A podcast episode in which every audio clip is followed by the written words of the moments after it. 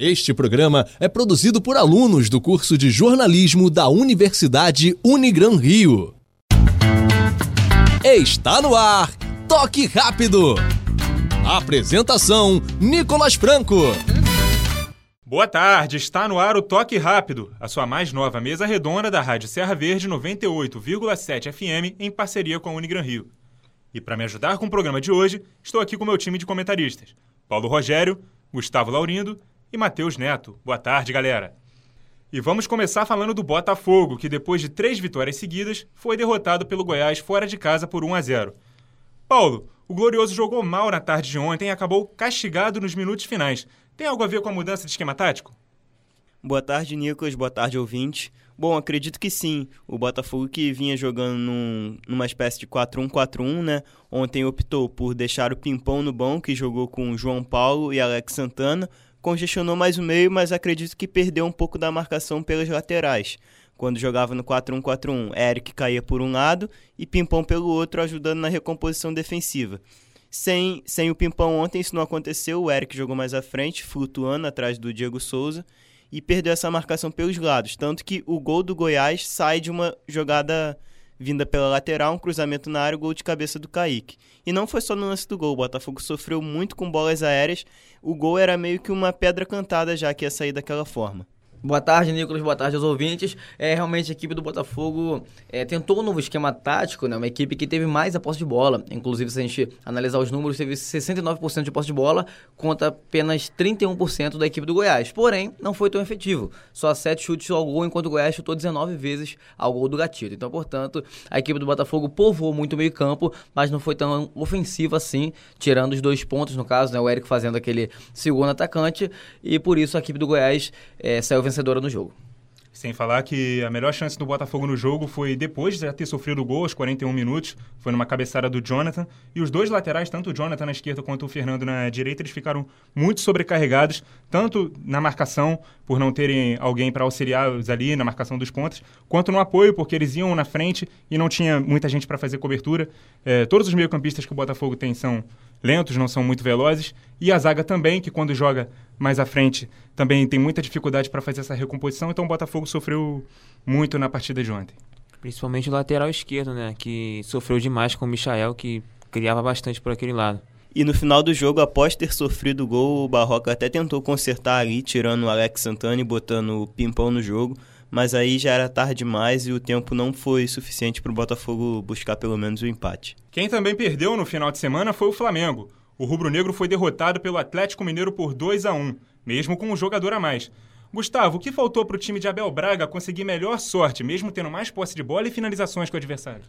Acredito que faltou a bola no chão, porque o Flamengo alçou muita bola na área, muito balão e acabou se complicando. Acredito que o Flamengo precisava trabalhar a bola, mostrou bastante que o Abel Braga não está treinando bem a equipe, pois só depende de bola aérea quando está perdendo. E é um time reativo, que, como ele mesmo disse, mas até agora não vemos a cara do Abel.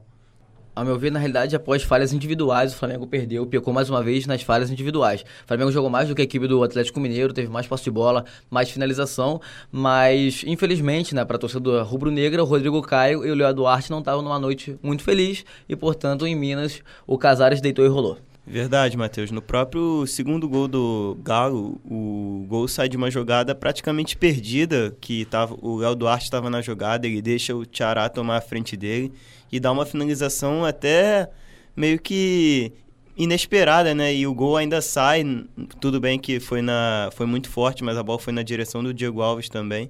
E é muito do que o Gustavo falou. Acredito que o Flamengo quando precisa buscar o resultado, ele enfrenta muito essas dificuldades por ser um time mal treinado. Não tem uma jogada ensaiada, não tem, não tem uma tabela de um dois, é tudo bola alçada na área e vamos ver no que dá. O que também incomoda a torcida rubro-negra no Abel Braga é as coletivas que ele dá depois das derrotas, né? Ele fala de uma forma muito acomodada, assim como foi contra o Internacional. Ele disse que era normal perder para o Internacional no Beira-Rio e também fez esse tipo de declaração ao se referir ao Atlético Mineiro, jogar fora de casa contra outra equipe grande, então ser derrotado é normal. Eu acho que a torcida do Flamengo não concorda com isso. O Flamengo investiu muito mais do tanto que o Inter quanto que o Atlético Mineiro é, é um dos favoritos a ganhar, a pelo menos competir pelo título do, do, Campeonato Brasileiro e de tudo que disputa. Então, você dizer que é normal perder fora de casa também incomoda e joga muito contra o Abel Braga nesse sentido.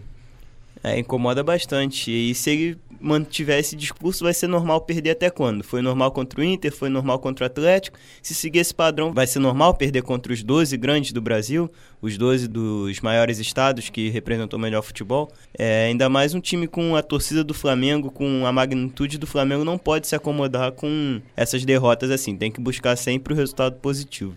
Detalhe do jogo que foi com um jogador a mais, né?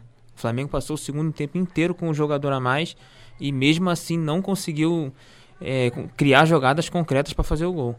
Impressionante. Já o Vasco quase conseguiu vencer a primeira no Brasileirão, mas acabou sofrendo um empate no minuto final em casa contra o Havaí. Matheus, já deu para enxergar o dedo de Vanderlei Luxemburgo na partida de ontem?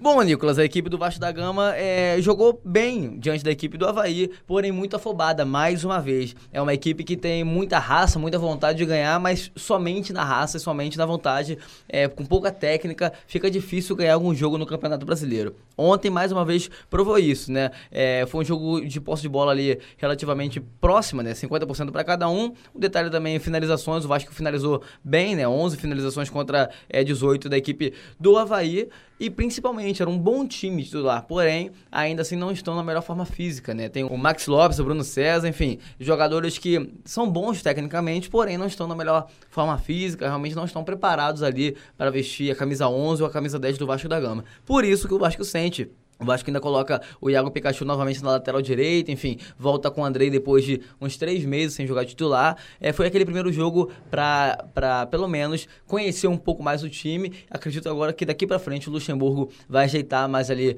o elenco para que nas próximas rodadas possa pelo menos vencer alguma partida. É, e falando um pouquinho de arbitragem do jogo de ontem, muitos torcedores do Havaí reclamaram da bola que que gerou o gol do Vasco. Foi um chute do ataque do Vasco, né? A bola acabou saindo pela linha de fundo, sem tocar em absolutamente ninguém. E o juiz deu o escanteio, e do escanteio sai o primeiro gol do Vasco, já no finalzinho do jogo. É, até então, naquele cenário, era improvável ver o Havaí buscando o empate, mas acabou que no último segundo, no apagar das luzes, a, a equipe do, da região sul conseguiu buscar o resultado.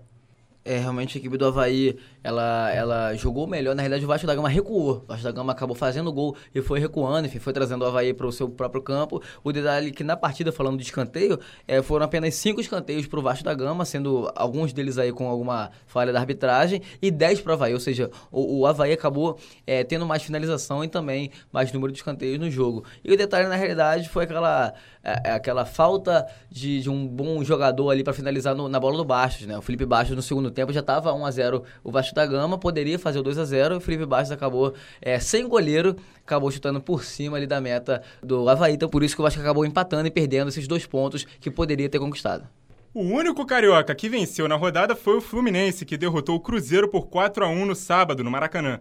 Foi mais uma grande partida do time de Fernando Diniz sobre o de Mano Menezes, superando o número de 20 finalizações contra 4 do adversário.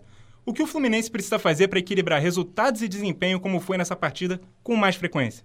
Bom, Nicolas, acredito que o principal fator nisso seja o aproveitamento das chances criadas. O Fluminense ele tem criado bem. No jogo de quarta-feira pela Copa do Brasil, o Fluminense chutou 20 vezes, mas só 5 foram na, di na direção do gol. Muitos chutes de fora da área, sem pretensão alguma, porque o time realmente não conseguia infiltrar na defesa cruzeirense.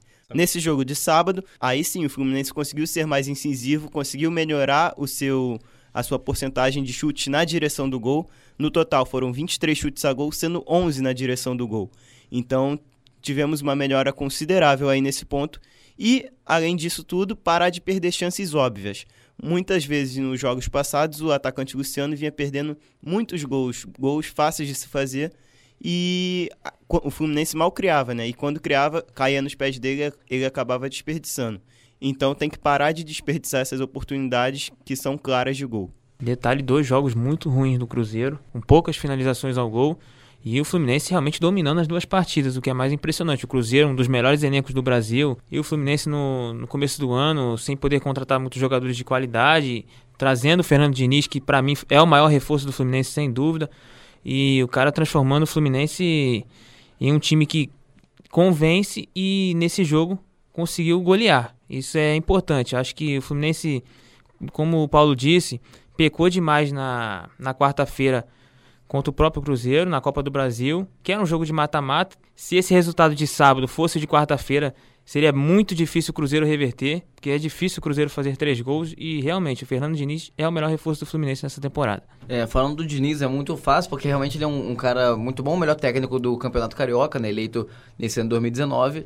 E ele bota realmente o Fluminense para cima para jogar. O Fluminense não tem um time muito forte, tecnicamente. É um time ali com boas peças, porém é limitado. É comparado, por exemplo, a um Cruzeiro, um Flamengo, a um Palmeiras.